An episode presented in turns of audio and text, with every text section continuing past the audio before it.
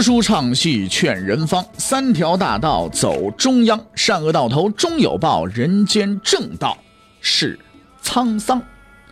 给您续上一杯茶，我慢慢的说，您细细的品。听大雨，话说。明朝除了咱们广播直播以外啊，我们还在喜马拉雅独家网络发布。各位呢可以登录喜马拉雅手机和电脑客户端，搜索“大禹茶馆”，选择收听。上期节目咱们说到哪儿啊？上期节目咱们说到血腥杀戮背后隐藏大秘密，制度建设，大禹解说大制度啊。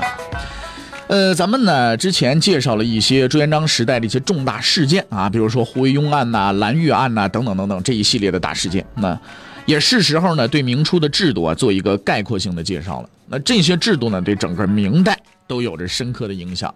更重要的是，在这些制度背后隐藏着一个秘密，而这个秘密就埋藏在朱元璋的心里。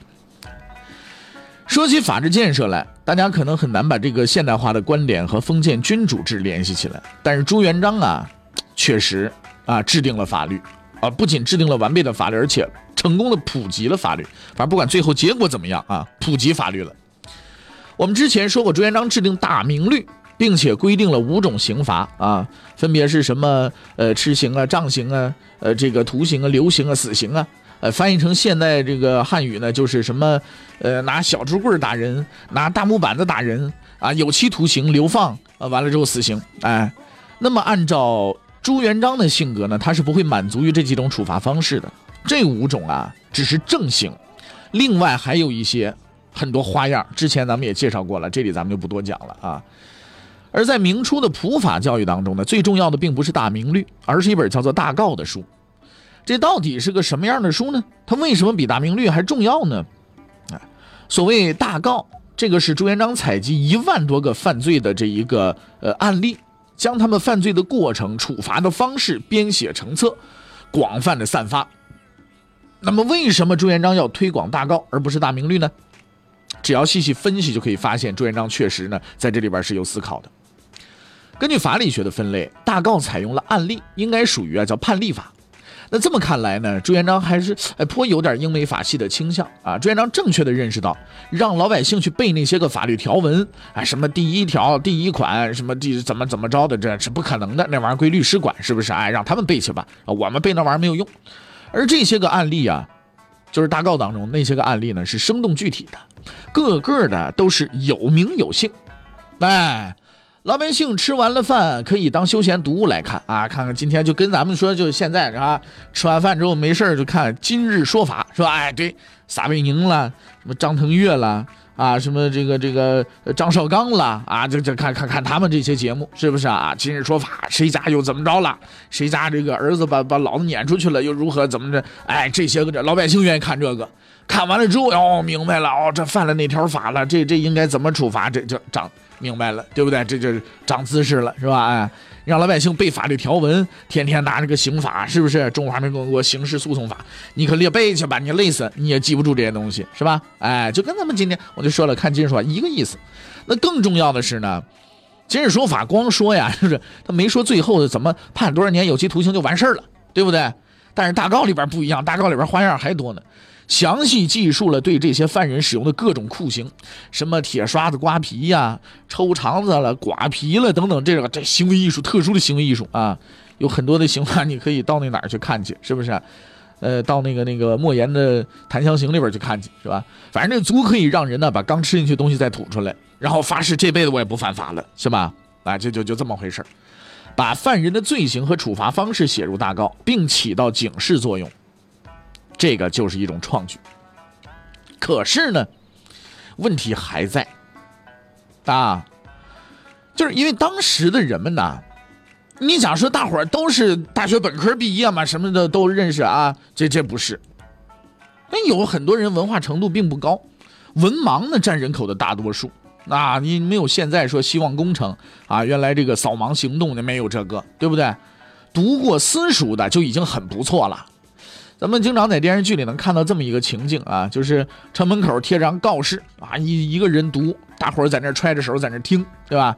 并不是因为读那个人口才好，你看一般读的那个人呢，这帽子上戴个刺儿啦，是不是啊？穿穿的衣服比较华丽啦，哎，因为什么？大伙儿呢都不识都不识字儿，就这识字儿的，这这是一个什么？呃，这个书生啊，这是一个进士啊，这是一个举人之类的，这这有可能是这样的一个情况，这是个秀才，是吧？反正这是符合客观事实的。老百姓呢，普遍呢没什么文化，即便是通俗的案例，它也是很难普及的。那怎么样才能做到普及呢？朱元璋还有办法。你说，也不能说。代替那么老百姓去听去、去读去，对吧？这这这实在是一个难以解决的问题。但怎么怎么办呢？朱元璋想那么一个办法，就比如说，我们举个例子啊，比如说张三犯了罪了，应该处以刑罚了吧？县官已经定了罪了吧？下一步应该是干什么？你是犯的什么法？判的什么罪？最后怎么罚？你就该坐牢坐牢，该流放流放啊，该砍头砍头，是吧？那不就完了吗？但是差役不忙，他们还得办一事儿，办什么事儿呢？把张三儿啊押到他自己家里边找一样东西，找什么东西啊？就是这本大告，啊，如果找着了，那恭喜张三儿，本来可能判的流放，哎，家里边有大告这本书是吧？不用去了，回牢房坐牢去。要是杀头，哎，该流放了，那能捡一条命。反之，如果家里边没这本书，那你完蛋了。如果是流放罪。你家里要没找着这本大告，那这差役呢就会先恭喜啊，恭喜谁？恭喜省了一笔交通费，然后拉着咔嚓把脑袋剁下来了。其实从法理上说呀，家里有这本书，说明是懂法律的。那懂法律你还犯法呢？知法犯法应该是加重情节。不过在当时而言，这也算是朱元璋能够想出来最好的办法了。你家里有这本书，就证明你有可能有机会，呃，会看到这本书啊。那朱元璋通过这种方式呢，成功的普及了法典。虽然具体效果不一定好，但是毕竟做了尝试了啊。那么另外呢，有朋友提到是这个什么火烧庆功楼这件事情啊，这是民间传说啊。那么在洪武年间呢，朱元璋啊规定了很多奇怪的制度啊。如果啊要都写出来，估计呢那得十几万字啊。这里咱们就简单介绍其中的几种啊。呃，你别小看这些制度，在这些制度的背后呢，是隐含着非常深刻的含义的。在那个时候，人去世啊是不能随便说死的。这个人死了，你得先看他的身份。具体规定怎么规定？这么规定：皇帝死叫什么？咱们大伙儿都听过啊，叫驾崩崩啊。公侯贵戚死了叫什么呢？叫轰啊。这个字长得比较奇怪，上面一草字头加一四，然后一土补盖，底下加一个死字是不是啊？哎，这是轰。大臣死了叫卒，就是小卒那卒啊。卒于哪哪年？就这个卒，这个士啊，读书人死了，称叫不禄。禄呢，就是福禄寿那个禄啊。庶人，老百姓、普通人啊，不认字的庶人死了，那那那叫死。这个规定给人们制造了很多麻烦。比如说，当时官员这个办个丧礼，摆出灵堂来，众人来祭拜。那当时呢，有很多人啊，都搞什么叫撞门丧？什么叫撞门丧呢？就是指祭拜的人和死掉的人本来他们俩不熟，有的根本就不认识啊，八竿子打不着，这辈子没见过面，是不是啊？上辈子没见过，下辈子永远不可能再见了。但同朝为官，死者为大，无论好坏，你得去拱拱手去，对不对？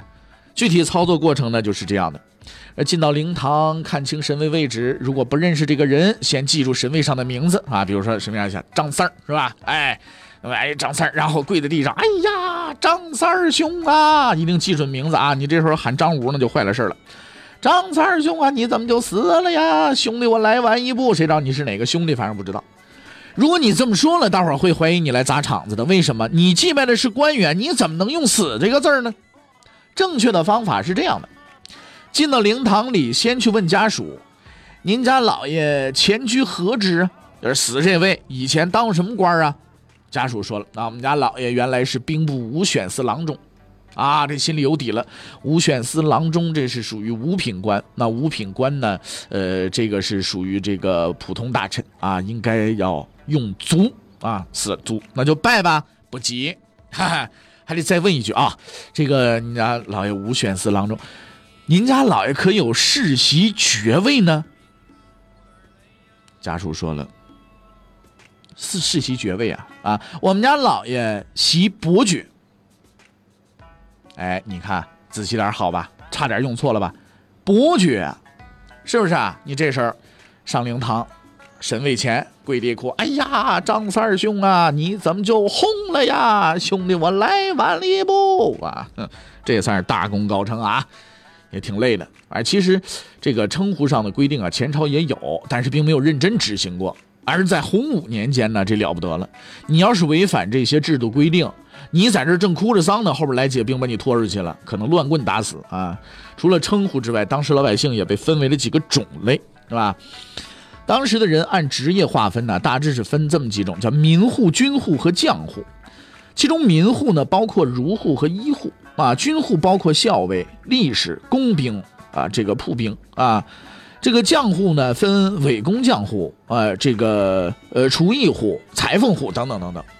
这些户的划分也是很严格的，主要是为了用人方便。要打仗就得召集军户，要修工程召集将户。哎，看上去呢，觉得。挺挺好的啊，没没什么问题。但其实这里边缺陷很大。比如说你是军户，那你儿子也一定得是军户，对吧？那万一没儿子呢？生一闺女呢？弄一堆花木兰吗？这不可能。那这简单呢，看你亲戚里边啊有没有男丁，随便拉一个过来充个数啊。如果你连亲戚都没有，那不算完。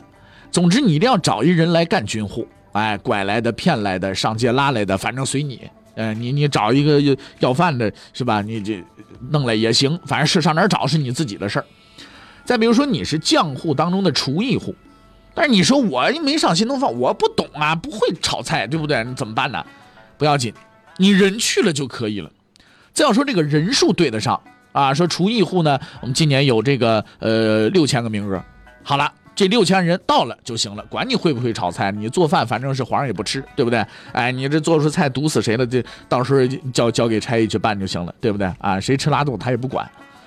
反正你这样划分呢，其实真的是特别的不科学啊！不但民户、军户这些大户之间不能互相流转，同一户内不同的职业也不能互相流转。万一打仗的时候要召集工兵户，偏偏这些人从小没有练过拉弓射箭，那没办法啦。每人给上一把弓，你上战场吧。你连弓都不会拉，箭都不会射，你上战场，你这个军队战斗力能保证吗？肯定保证不了啊。比如说召集医护，如果召来的都是一些兽医，那了不得了，那得出人命了，对不对？这是老百姓，官员们呢也不轻松。这个衣服咱们也说了，之前啊，咱们在这个一个小环节啊，叫开卷一分钟当中啊，里边说过衣冠禽兽这个词。以前在明朝的时候，“衣冠禽兽”这词儿是好词儿，当官的才能衣冠禽兽呢，是不是啊？你普通老百姓，你还想衣冠禽兽？你做梦去吧，对不对？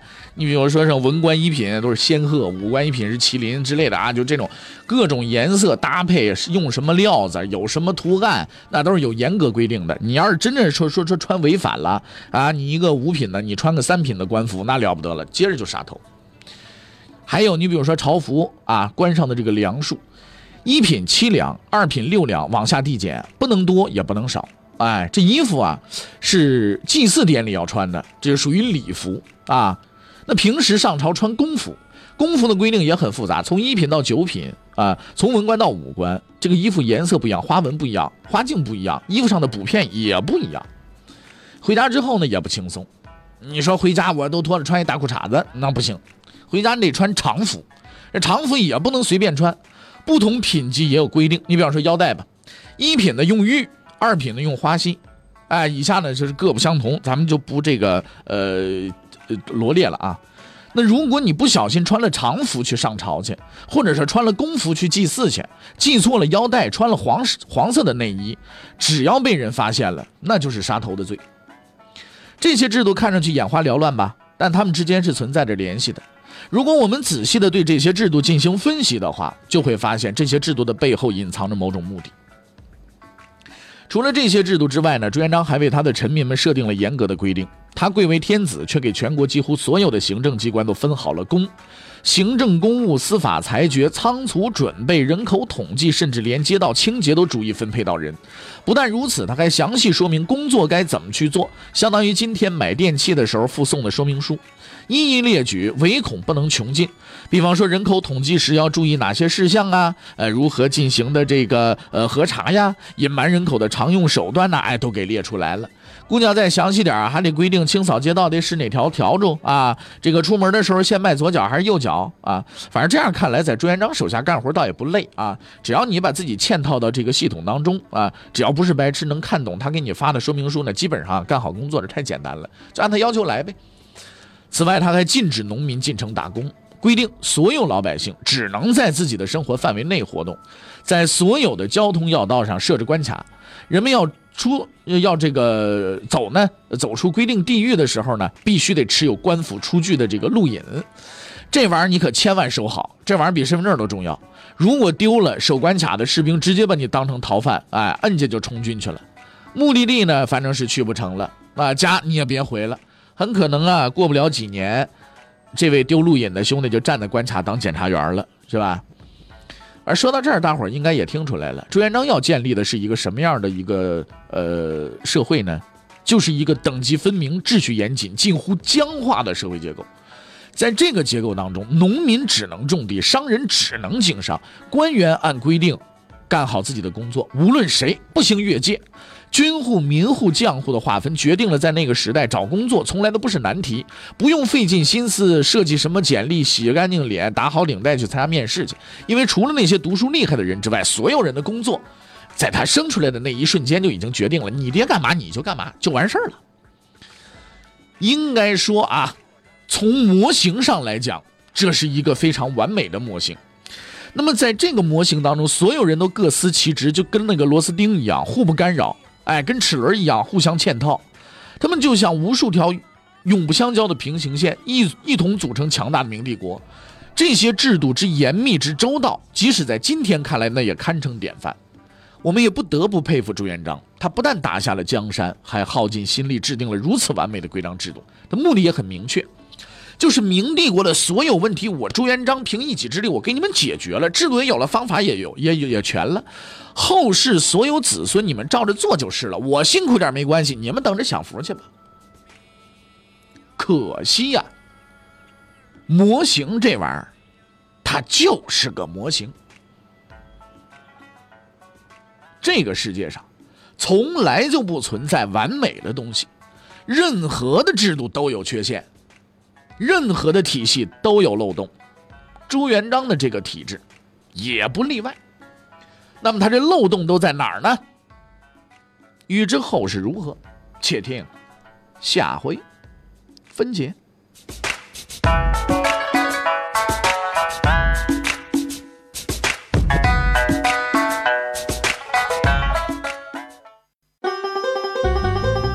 各位，你想跟大禹交流吗？